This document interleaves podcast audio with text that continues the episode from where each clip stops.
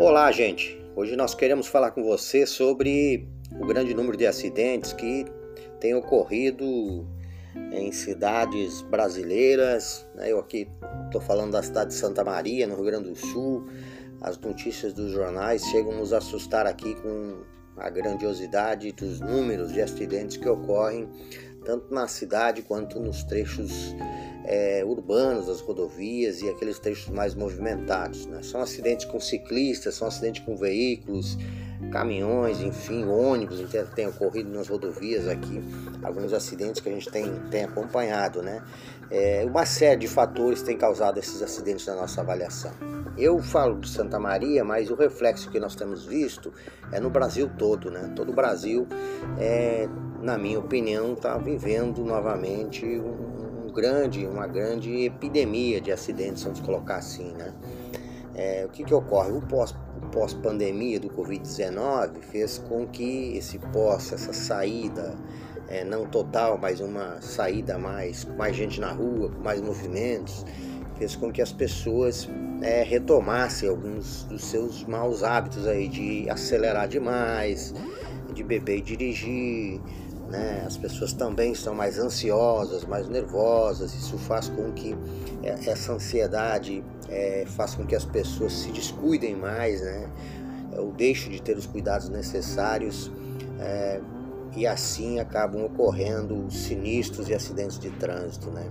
Eu não sou tão radical de dizer que todo, todo evento de trânsito que ocorre é, e que causa danos materiais ou lesões para as pessoas deve ser um sinistro. Né? Há sim questões que são consideradas sobre a nossa ótica um acidente, mas também nós compartilhamos da tese de que nós devemos tratar eh, essa questão do acidente já como um sinistro para deixar com que eh, a justiça defina, né, a apuração do evento em si defina eh, que tipo, se é um sinistro ou se foi um acidente realmente.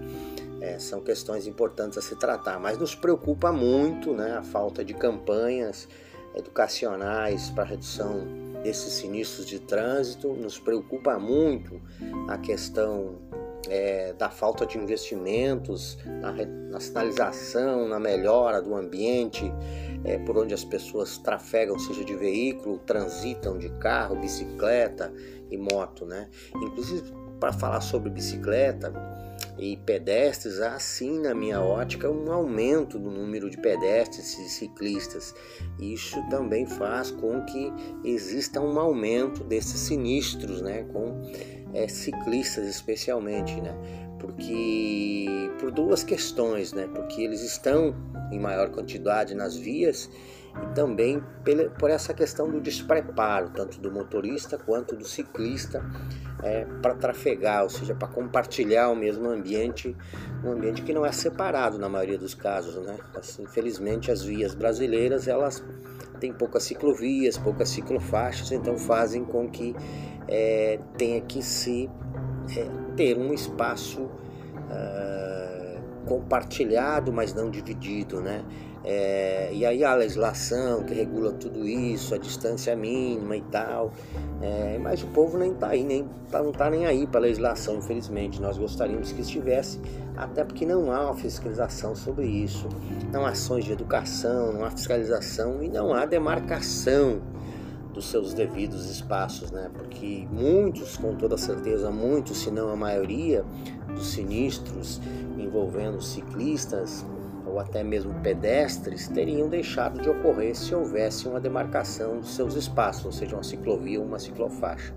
Então fica aí o nosso, o nosso alerta né, para esse aumento de acidentes que vem ocorrendo nesse, dois, nesse finalzinho de 2021, né, do ano de 2021, né, que o povo já está saindo mais para a rua e aí é, os sinistros de trânsito vêm aumentando. Valeu, meu nome é G.R. Machado, eu sou presidente da Associação Brasileira dos Usuários de Ruas, Estradas e Rodovias. Valeu por ter estado na casa de vocês, estado com vocês, onde quer que estejam.